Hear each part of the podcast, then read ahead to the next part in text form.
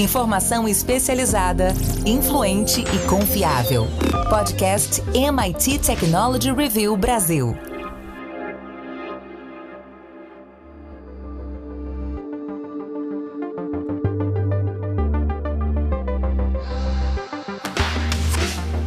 Olá, eu sou André Miceli e esse é mais um podcast da MIT Technology Review Brasil.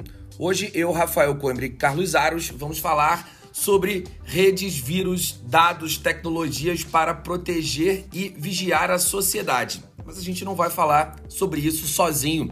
A gente recebe nosso colunista, Ricardo Capra, que é pesquisador sobre cultura analítica e fundador do Capra Institute for Data Science. Ele está lançando o livro Rastreável, aonde analisa essas questões. Antes de começar, eu quero lembrar que esse podcast é um oferecimento do SAIS e da Salesforce. E também quero te convidar a assinar a MIT Technology Review Brasil. Vá lá conhecer nossos planos em www.mittechreview.com.br barra assine. Capra, em primeiro lugar, meu amigo, sempre muito bom falar com você. Seja muito bem-vindo ao nosso podcast. E aí eu quero te pedir para começar fazendo um resumo do rastreável e te pedir também para explicar por que ele é relevante nesse momento que a gente vive. Boa, André. Obrigado pelo convite. Legal estar com vocês aqui para esse papo. É um prazer sempre voltar aqui para conversar com vocês sobre tecnologia e o impacto dela em tudo aí, né? Então, obrigado pelo convite. Muito legal estar aqui. Bom, é, primeiro eu acho legal comentar que é, é meu, meu, primeiro livro, né? Então eu até queria começar comentando isso, porque é uma experiência nova essa de falar sobre, sobre o livro, né? Obviamente a gente produz muitas pesquisas aqui no Instituto, mas quando a gente pega como produção uh, individual, ela é realmente uma coisa nova para mim, então é uma experiência nova para mim. É, e dentro disso, até é curioso, né? Porque é, quando a gente tenta resumir uma obra que foi escrita durante uma, uma pandemia, ela é, é, é, é, curioso porque tem muita emoção envolvida nessa obra, tá? Então, apesar de ser uma obra sobre tecnologia, ela tem um, um, um, fator emocional muito ligado a essa obra. Eu escrevi ela exatamente enquanto a pandemia acontecia. É, durante a pandemia, eu, eu ficava é, é pensando como a tecnologia poderia ter minimizado ou diminuído aquilo tudo que estava acontecendo tudo que tem tecnologia disponível, os dados que estão circulando e, obviamente, toda a inteligência analítica que pod poderia ser aplicada naquele momento.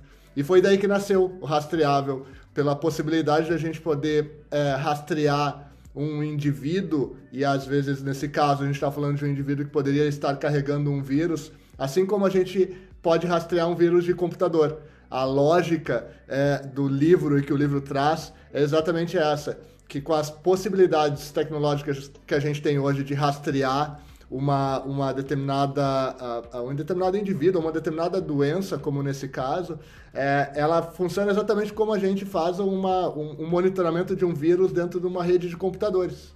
E o rastreável é sobre isso. Ele fala sobre os aspectos técnicos é, e sobre os aspectos éticos e sobre os aspectos de impacto disso na sociedade e nas organizações, né? É, porque o que, que significa ser rastreado? Né? É, também significa que isso afeta de alguma forma a nossa a individualidade. Né? Então o livro navega dentro dessa, de, de, desse mundo. Né?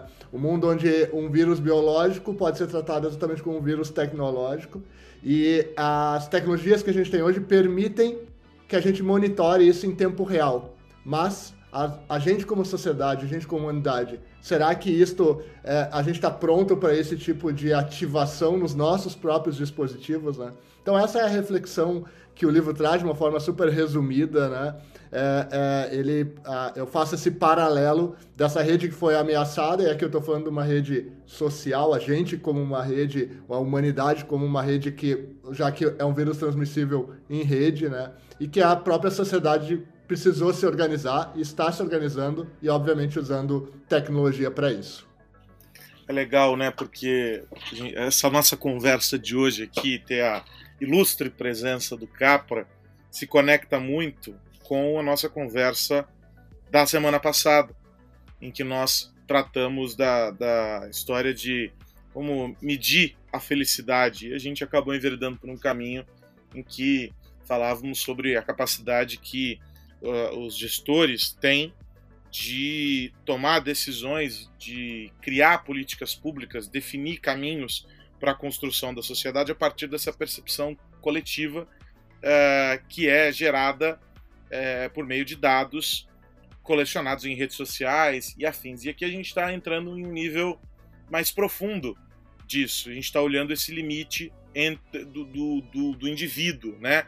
E quando a gente coloca em perspectiva essas questões éticas, eu acho fantástico essa leitura que, que você faz, Capra, a gente começa a perceber quais são as fronteiras que nós, enquanto cidadãos, não gostaríamos que fossem cruzadas.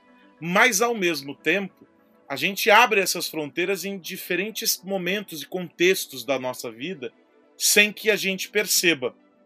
Você acha que, de alguma maneira, esse período que a gente viveu aqui, que está vivendo, claro, com a pandemia, é, ajudou a tornar esse, essa relação que a gente tem com o nosso íntimo e com aquilo que pode ser tornado público, aquilo que a gente quer que seja percebido, mais clara. Ou seja, a gente entendeu o quão invasivas são todas essas tecnologias e o quanto a gente gera de informações que podem ser coletadas?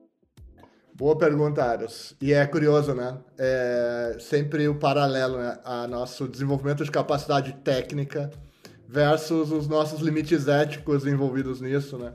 É, e quando tu traz essa, essa pergunta, eu, meu cérebro, eu me, me transportei lá para como isso foi tratado em alguns países onde as pessoas que estavam com o vírus né, é, durante a pandemia foram expostas em redes sociais abertas, em sites de internet, dizendo que aqueles indivíduos estavam com o vírus e a, eles não poderiam uh, se aproximar de outras pessoas e enquanto isso ainda eram monitorados por sistemas de vigilância, né? Alguns países fizeram esse tipo de controle uh, nesse nível, né? no nível de, de monitorar a sociedade através dos seus próprios smartphones. E imagina a gente na nossa casa ou onde a gente estivesse com um sensor ligado tempo integral e mais do que isso, né? Um site na internet com o nosso nome dizendo que a gente é, tá, está com vírus naquele momento. Então, além, obviamente, de um fato de a, de a pessoa estar sofrendo um, um, uma, toda a doença, né? Obviamente, porque essas pessoas estavam, é estavam é, com vírus no corpo delas, né? Além disso, ainda tem uma questão toda emocional, ou na verdade uma, uma questão é, comportamental, né? Afinal, as pessoas começam a se afastar de ti, os grupos começam a te, te, te, te é, isolar, é, e ainda o governo incentiva isso através de uma publicação de um, de um, de um num espaço público, né? É como se a gente colocasse essas pessoas é, antes numa praça, num local isolado, porque elas tinham uma doença ou uh, ou colocasse elas dentro de um espaço onde a gente pudesse ficar observando elas, mas que não tivesse nenhuma relação conosco. Mas dessa vez, além de poder ver elas ou de poder saber quem são elas, ainda pode monitorar onde elas estão indo. Então, tem, obviamente, um aspecto invasivo muito importante aqui. Eu acho que o que tu traz é, é como a gente vai, a partir de agora, lidar com essa tecnologia, porque ao mesmo tempo que isso pode proteger uh, uh, os nossos filhos, né, a nossa vida, nossos pais que estão ali, né, é, é, à nossa volta, por outro lado, isso também pode, de alguma forma, é, criar uma bolha ou, no mínimo, categorizar a gente como aquela aquela massa podre no meio das outras, né? E isso, essa sensação é, deve ser muito ruim para quem viveu isso na pele, né? É, obviamente que, de alguma forma, todo mundo viveu esse tipo de sintoma, né? Porque a gente, de qualquer forma, tinha que ficar isolado sem saber onde o vírus estava. Então, talvez, esse é o outro lado, né? A tecnologia poderia nos dar essa informação e nos ajudar melhor com isso, para dizer, não, tudo bem, aqui tem uma área mais protegida e uma área menos protegida, para não existia necessidade, talvez, de um lockdown total, né? Como a gente viu. É, tem um, um, lado interessante, Capra, que é esse mais positivo, digamos assim, mas eu fico sempre é, me, me perguntando quando a gente começar a, a, ter uma combinação entre essa rastreabilidade e uma metrificação da sociedade, né? porque uma coisa é você saber onde uma pessoa está e o que está acontecendo ali naquele, naquele momento. A outra é a gente começar a juntar outras camadas de informação, de dados processados, que vão dar uma nota, né? um, um score social, como já acontece, por exemplo, em alguns países é, como a China, em que a gente vai ser o tempo inteiro medido se a gente está sendo bom ou mal, para simplificar aqui a nossa discussão. Queria que você falasse dessa combinação dessa inteligência, que pode ser usada, obviamente, para o bem, pode ser usada para o mal, e, e como você está vendo esse futuro de combinação de camadas digitais. Legal, eu acho que, Rafa, esse ponto da, da, da combinação, ela pode sim se tornar um, um, um, uma, uma informação muito importante dentro disso, tá? O que, que eu quero dizer com importante? Por que, que eu estou trazendo importante como palavra? Porque, assim, é, é, no momento que a gente entende o comportamento de um determinado vírus e tu pode ativar esse antivírus biológico, como a gente está falando aqui, que é um antivírus de informação sobre o que está acontecendo. Não estou falando nem da ação, né? Aqui eu estou falando da informação. E, e para separar bem isso, tá? É como se a gente tivesse e, a, um, um monte de informação disponível sobre a sociedade, sobre o vírus circulando no mundo, e dissesse: não, eu não quero saber sobre ele. Na verdade, é óbvio, tu não saber é, é, é ter, ficar na ignorância com tanta informação disponível, tanta tecnologia disponível, é, é, é, muito ruim, né? Então, eu acho que aqui tem um, um, paralelo que não. Se a gente tem tanta possibilidade de gerar informação, sensores, técnicas, é, é sistemas de monitoramento, sistemas de saúde amparados por tecnologia para saber quantas pessoas estão nesse momento dentro do hospital, quantas não estão, é, eu acho que não ativar isto, tá? É, é quase um crime, tá? Porque pode ser que o teu sistema de ação, a tua tomada de ação nesse caminho, tá? É, seja a, a menos. A, a, que afete menos as pessoas ou afete mais. Esse é, um, esse é um outro ponto, tá? E aí tem o tomador de decisão dentro disso. Mas eu acho que é, não usar esse poderoso sistema de informação para reorganizar o sistema é uma falha, tá, Rafa? E eu vou, vou até reforçar isso, porque assim, é, não, é, não é sobre, ah, é certo ou não é monitorar. Eu acho que tem vários aspectos aqui que a gente certamente vai, vai falar, né?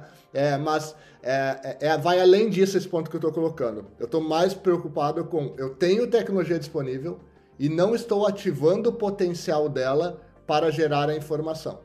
Esse aspecto que eu estou trazendo agora, Rafa, eu entendo o que tu trouxe e até o que o Aros trouxe para a gente no ponto anterior, tá? Que, não, mas peraí, tem um ponto negativo aqui, cara. Tu tá enxergando? É óbvio que eu tô enxergando, né?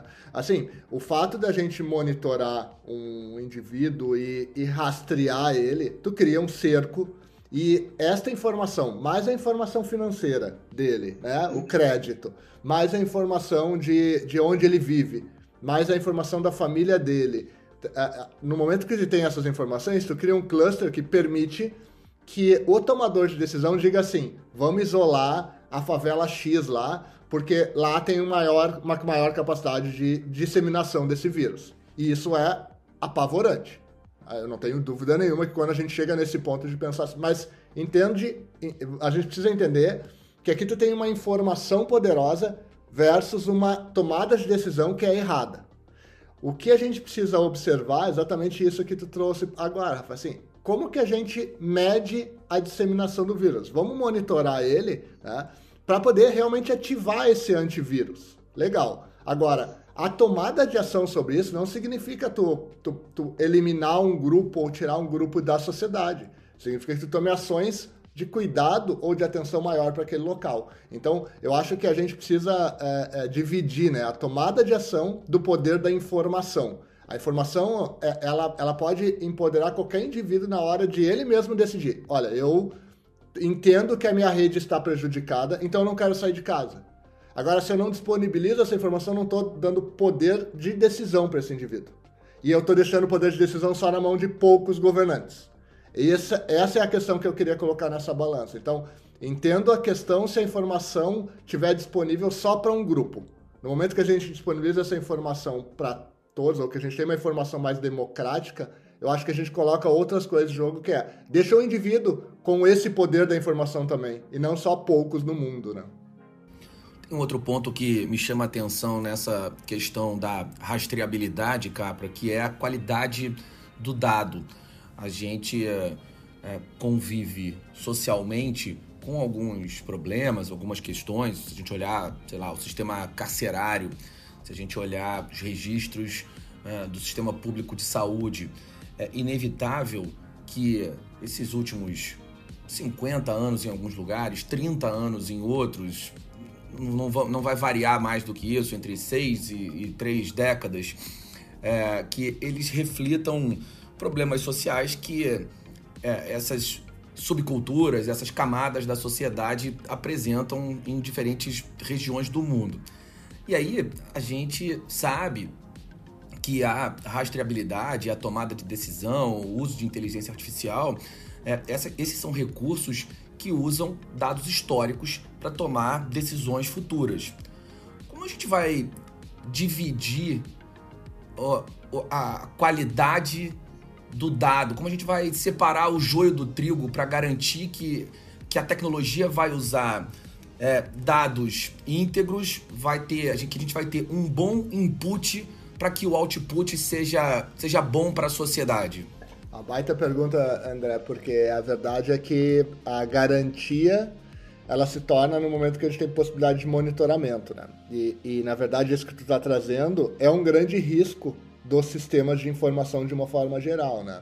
No momento que a informação cai de, de alguma forma em, em mãos de pessoas que não estão preparadas para tomar boas decisões, é, ou que não têm um critério de decisão, é, de novo, isso acaba prejudicando todo, né? Porque esses poucos decisores acabam decidindo por todos. E, e eu acho que isso que tu, tu, tu trouxe agora até é, me remete exatamente para o jeito como o, a, eu vou fazer o paralelo propositalmente de novo nessa, nesse caso, tá? Né? De, com um vírus de computador, tá? Porque a opção de, de ativar o vírus de computador no teu computador pessoal é uma opção do indivíduo. Tá? E no momento que esse indivíduo resolve fazer essa instalação, ele vai ter que atualizar as versões do, do próprio antivírus da máquina dele. Se ele tiver algum problema com, a, com o computador dele, ele mesmo vai ter que resolver. Então, o indivíduo assume a responsabilidade de instalar o antivírus na sua máquina. É, sempre que a gente leva isso para um grupo de pessoas, e aí vou, usar o mesmo paralelo, se a gente diz assim, ah, na empresa que eu trabalho tem antivírus instalado em todas as máquinas. Isso é uma determinação da área de tecnologia, da, da empresa, né? E a área de tecnologia faz isso. Então, ok, eu tenho uma rede protegida em razão de um sistema único que foi colocado dentro da empresa. Eu estou indo para esse lado, tá? Para dizer o seguinte: na hora que a gente pensa num sistema carcerário, por exemplo, que a gente tem um sistema de informação precário, onde a gente uh, tem um, um, um, processo de decisão muito diluído, né? Porque tem governos, tem muito, muita gente envolvida nesse processo decisório e, obviamente, um elemento uh, emocional, além do racional, muito grande em torno disto, tá? A tecnologia na mão de, de, de poucos indivíduos controladores disso, tá? Vai prejudicar essas pessoas. Então, é, é, é, a mesma coisa do que a gente colocar. Não, mas espera aí, se a gente ativar um sistema como este, de rastreabilidade de um vírus biológico, e a gente monitorar o, o comportamento dele inicial, a gente vai ver que quem vai ser isolado vão ser as pessoas mais pobres porque são as pessoas que estão pegando transporte público, são as pessoas que estão indo trabalhar dentro das, das residências das pessoas mais ricas, porque das pessoas que estão fazendo teleentrega, né? Então, a, gente vai acabar isolando um grupo de forma é, errada, porque na verdade esse grupo está fazendo a circulação para permitir que as outras pessoas, possibilitando que as outras pessoas, não é permitir, né? Possibilitando que as outras pessoas é, estejam dentro das suas residências. É, e aí, se tu parar para pensar dessa forma, não é justo a decisão de tu rastrear esses indivíduos e isolá-los, ou, na verdade, permitir que outras pessoas saibam uh, uh, isso, porque, na verdade, eles estão expostos para o bem do comum, né? para o bem da própria sociedade. Tá? Esses, esses indivíduos que a gente está falando aqui de, de serviços, né? por exemplo. Então, é, é, é, é voltamos à ética. Né? Será que essa informação não deveria ser usada pelo próprio indivíduo, né? para ele dizer o seguinte: não, agora eu tenho acesso a um sistema de saúde diferente, melhor nesse caso, tá? porque eu vou proteger a sociedade, o resto da sociedade, avisando ou informando que eu estou uh, doente. Né? Então eu vou procurar e lá tem um local específico para essas pessoas. E isso aconteceu em alguns países, tá? Não estou citando isso como um exemplo uh, uh, qualquer, tá? É, como todos os indivíduos dentro de Coreia do Sul, tá? Por exemplo, tava, tá, tava lá, eles tinham esse sistema de monitoramento. O próprio indivíduo se identificava e ia até um, um local de saúde melhor preparado para ele ser atendido. Então, ele, ele, ele, ele tinha o interesse de monitorar a própria saúde dele como um antivírus ativo. Então, acho que é curioso, porque a gente tem os dois paralelos aí, né? Uma sociedade que pode ser controlada através do de uma rastreabilidade, ou o indivíduo que pode se proteger através de uma rastreabilidade. É, e aí tem pesos e valores aí, obviamente, né? Agora, quando a gente fala sobre tomada de decisões lá em cima, num nível macro, os pontos que está dizendo sobre ter péssimos é, decisores ou pessoas que não estão capacitadas para fazer a análise correta dessas informações e mesmo assim tomam decisões, a gente está falando também sobre níveis de maturidade diferentes é, de algo que você num artigo teu é, recente para Technology Review fala sobre as organizações analíticas. Se a gente for transportar isso é, para governos, né, para uma visão é, de, de, de Estado, a gente tem que promover essa transformação de modelo de negócio, de, de um modelo de gestão, se a gente fosse, no artigo você trata como modelo de negócio, mas um modelo de gestão pública é, orientado a dados. Ou seja, para que a gente tenha, não no limite, claro, ético dessa discussão, também dados e informações de qualidade, porque de alguma medida é, a gente esbarrou em, em, diferentes momentos aí desse período recente também em uma insuficiência de informação para essa tomada de dados, presumindo-se que, que tinha uma informação suficiente, mas você não dá conta é, de dimensionar é, o todo.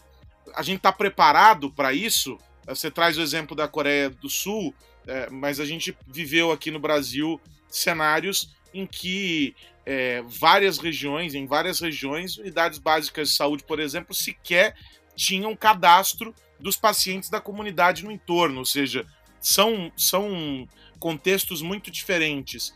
Qual que é o nível de maturidade da administração pública para que ela seja orientada a dados hoje em dia?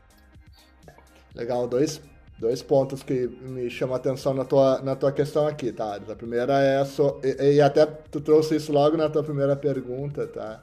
Que é parâmetros de sucesso, né?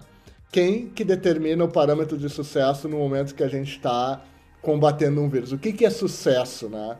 É, são menos pessoas é, que morreram durante a pandemia, são menos pessoas que foram internadas, são menos é, pessoas que foram afetadas economicamente, são menos pessoas sei lá, tá? Aqui eu estou colocando vários parâmetros, tá? Só para mostrar que aqui tem elementos importantes para serem considerados, tá? É, do, da mesma forma, é, como a gente tem maior capacidade de armazenamento de informação, né? É, tem modelos de aprendizado que pode ser mais avançado em razão da informação, e aí eu estou falando de, sim, imagina toda essa informação que a gente como sociedade gerou dentro do sistema de saúde, né? brasileiro aqui, pegando como exemplo, tá? toda essa informação que o mundo tem sobre um esse determinado vírus. E tu coloca isso dentro de uma máquina, a possibilidade de cruzamento de, de, de, hipóteses ali pela máquina, né? E de aprendizado dessa máquina em tempo real é gigantesca. Né? A ponto de a gente hoje conseguir produzir uma vacina num período ah, muito curto de tempo, como nunca antes foi feito, em razão da, dos modelos de aprendizado e de análise que a gente, que a gente tem de velocidade da informação hoje, né? Então, uh, uh, quando a gente chega nesse ponto de poder armazenar tanta informação e ter técnicas para analisar tão bem essa informação, tá? É, a gente cai exatamente no que, que é, quem determina os parâmetros de sucesso para um, uma ação em cima deste, uh, deste assunto, por exemplo, que a gente está trazendo aqui, né? Quem é que está determinando? E aí vai para a gestão, tá? Por isso que eu estou indo para esse ponto. A gestão e, a, e o governante, o líder, de uma forma geral, ele deve ele tem, uh, junto às pessoas que estão em torno dele, os parâmetros de sucesso para as ações que ele está tomando. É, eu confesso que independente do país, tá? É, Brasil, Estados Unidos, Coreia e qualquer país que a gente colocar aqui, até os países que tiveram uma, um nível de, de contágio muito pequeno, tá? eu não gostaria de estar na, na, lá na ponta ou eu não gostaria de fazer parte da mesa de tomada de decisão disso, tá? É, e eu estou dizendo isso né, dessa forma porque decidir se eu vou considerar o dar maior peso para o fator, para o elemento econômico, o elemento financeiro, o elemento é, saúde, o elemento é, é, classe social e que pesos eu vou dar para cada um desses elementos, tá? é uma tarefa absurda. É porque tu está escolhendo vidas. Tá? É, então, obviamente que a gente sempre tem em mente que, que o, o líder que está tomando essa decisão ele tem o discernimento do que ele está fazendo de escolha. Né? Afinal, ele é um líder de alguma forma escolhido pela uma população de uma forma geral, né? Eu, eu não, não quero tanto entrar nesse aspecto da, do regime político e tal, né? Mas ah, ah, de alguma forma ele, ele está no poder, então ele, ele tem as, as, as variáveis para poder determinar o que, que ele vai considerar. O fato é, a gente viu governos e gestão de governos olhando para sistemas em tempo real para tomar essa decisão e criando sistemas de bandeira para administrar regiões, e vimos gestores que não olhavam para informação nenhuma e tomavam decisões, ou pelo que ouviam na mídia de uma forma geral, ou pelo que pensavam. Eu tenho minha opinião pessoal e eu vou seguir desse, desse ponto. Talvez, Ares, aqui a questão seja qual, é, qual deveria ser o parâmetro base, o qual deveria ser o, o, o, o indicador principal com relação a isso, né? É, esse indicador deveria ser controlado, administrado por uma rede maior no mundo todo e não só pelo governo local. Então, eu, eu acho que a gente vai lá para aquele ponto de o que está sendo medido e qual a importância daquela unidade de medida para aquele determinado grupo de gestão.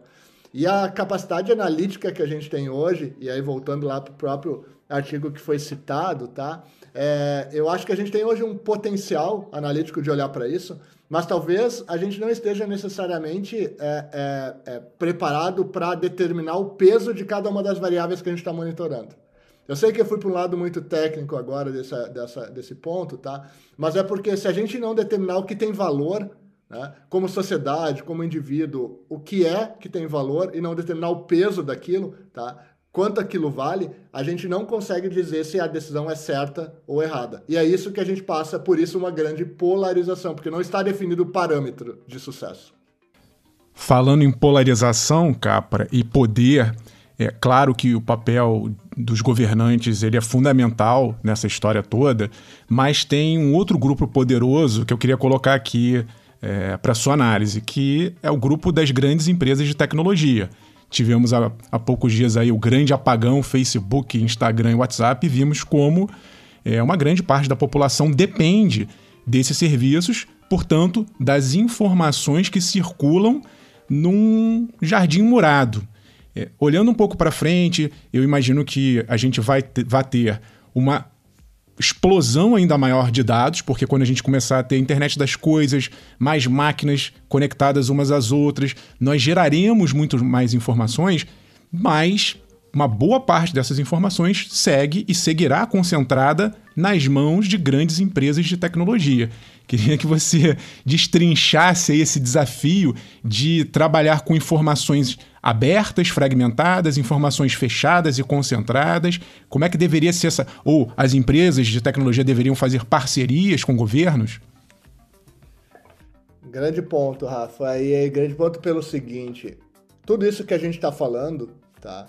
É sobre potencial da tecnologia, sobre instrumento, ferramenta disponível para que isso seja feito. Mas é engraçado, né? Porque ao mesmo tempo que a gente tem toda essa tecnologia disponibilizada por esses grandes players, tá? Então, Google e Apple, usando dois que criaram seus próprios sistemas de, de rastreabilidade de indivíduo, né? De rastreamento de contato, como é o nome ativo para isso, uh, eles tiveram uma adesão muito pequena por parte dos usuários. Os usuários dessas, dessas, dessas plataformas, dessas ferramentas, né, dos aplicativos, né, de uma forma geral, uh, optaram por não utilizar ativo este recurso nos seus próprios smartphones. Tá? Então tinha lá um aplicativo que poderia monitorar quais as pessoas, eh, se algumas pessoas na tua volta que também estavam com o sistema ativo, qual era a situação delas de saúde, se tinham ou já não tinham tido vírus. Então isso está disponível num aplicativo dessas empresas. Agora, é, apesar de estar disponível, poucas pessoas ativaram. Já em governos onde a gente tinha uma situação a, a, de autoridade autoritária tá, dentro do, do processo de governo, eles exigiram e obrigaram que isto fosse ativado como um sistema de controle pelo próprio governo. Então, eu tô, tô indo para esse ponto para te responder, não voltando para o ponto do governo, mas para dizer que a plataforma tecnológica, a empresa de tecnologia, ela precisa entregar um valor maior para o usuário do que ele percebe como risco. Caso contrário, ele não vai aderir isso como um recurso, mesmo que seja pro bem dele. Ele precisa entender que aquilo ali é pro bem dele, que aquilo vai fazer trazer o bem para ele. É uma opção do indivíduo entrar nisso. Do outro lado, eu coloquei outra moeda de ser obrigado a participar desse sistema. Tá? Então a gente tem uma balança aqui, né? A empresa de tecnologia, com todos os recursos disponíveis, ela precisa encontrar um elemento de valor para te fazer parte daquilo. Então, quando um Facebook, quando uma, uma rede social, seja lá, ou até uma ferramenta de mercado, como a gente compra na Amazon, né? a gente vai até esse, esse sistema e deixa nossos dados em troca de algo de muito valor para a gente.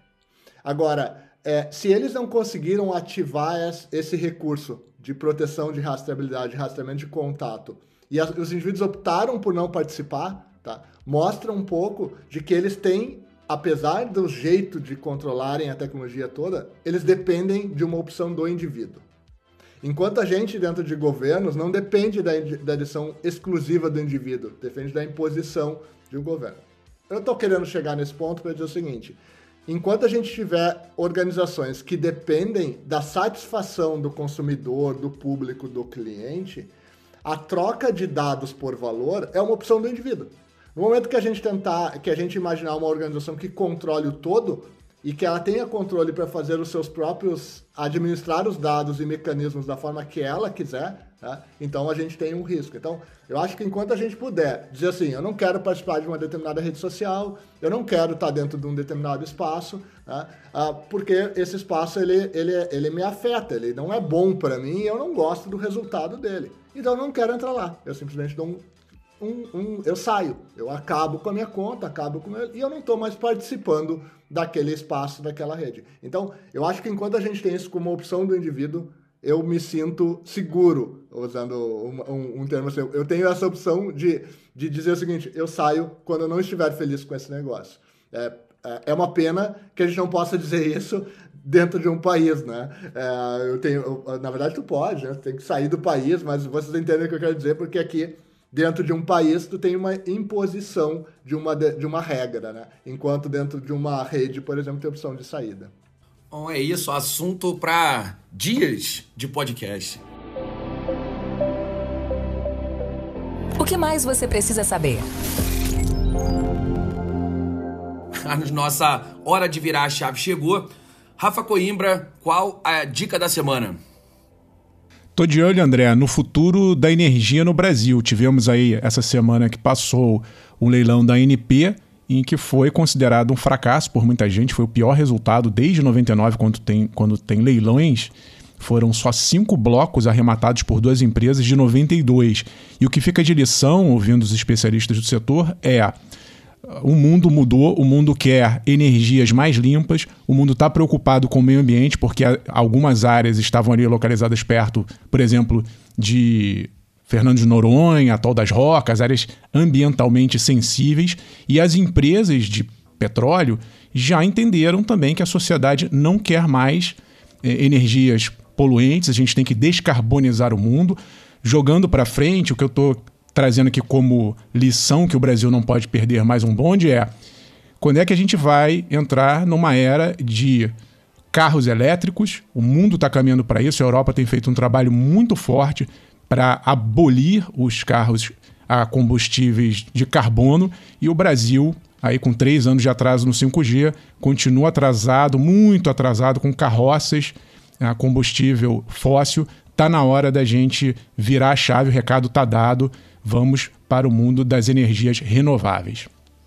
Ah, uma dica importante para o pequeno empresário, principalmente, porque há uma preocupação grande com a, com a proteção de dados e com a conformidade com as leis de, de proteção de dados, a LGPD, e por causa disso a ANPD lançou nessa semana um guia que é importante para esse, esse, esse perfil de empresário, um guia orientativo, segurança da informação para agentes de tratamento de pequeno porte. E esse material está disponível lá no site da Autoridade Nacional de Proteção de Dados serve como é, um plano de voo para essas pequenas empresas que não necessariamente têm uma estrutura para tratamento de dados, para garantir que essas informações que são é, coletadas, que são tratadas pelas empresas, é, sigam o caminho correto, o caminho que tem sido estabelecido pelos agentes é, de proteção de dados pessoais. E em complemento a esse material, eu recomendo muito uma série de artigos que nós uh, publicamos recentemente no nosso site e que tratam desse tema e do papel do encarregado de dados. Como essas empresas necessariamente uh, não vão ter, uh, em função do tamanho, esse encarregado, elas estão dispensadas de alguns artigos da LGPD, do cumprimento de, algumas, uh, de alguns requisitos, mas elas precisam se adequar de, em outra frente. Então, recomendo tanto os artigos que nós publicamos recentemente com essa informação, com informação e com uma visão interessante, detalhada sobre o tema, como esse guia que a ANPD publicou para que as pequenas empresas, a gente fala tanto das grandes organizações, mas as pequenas empresas circulam, transacionam um número muito grande é, de informações e é preciso lidar com isso com seriedade e com um compromisso com respeito é, ao consumidor.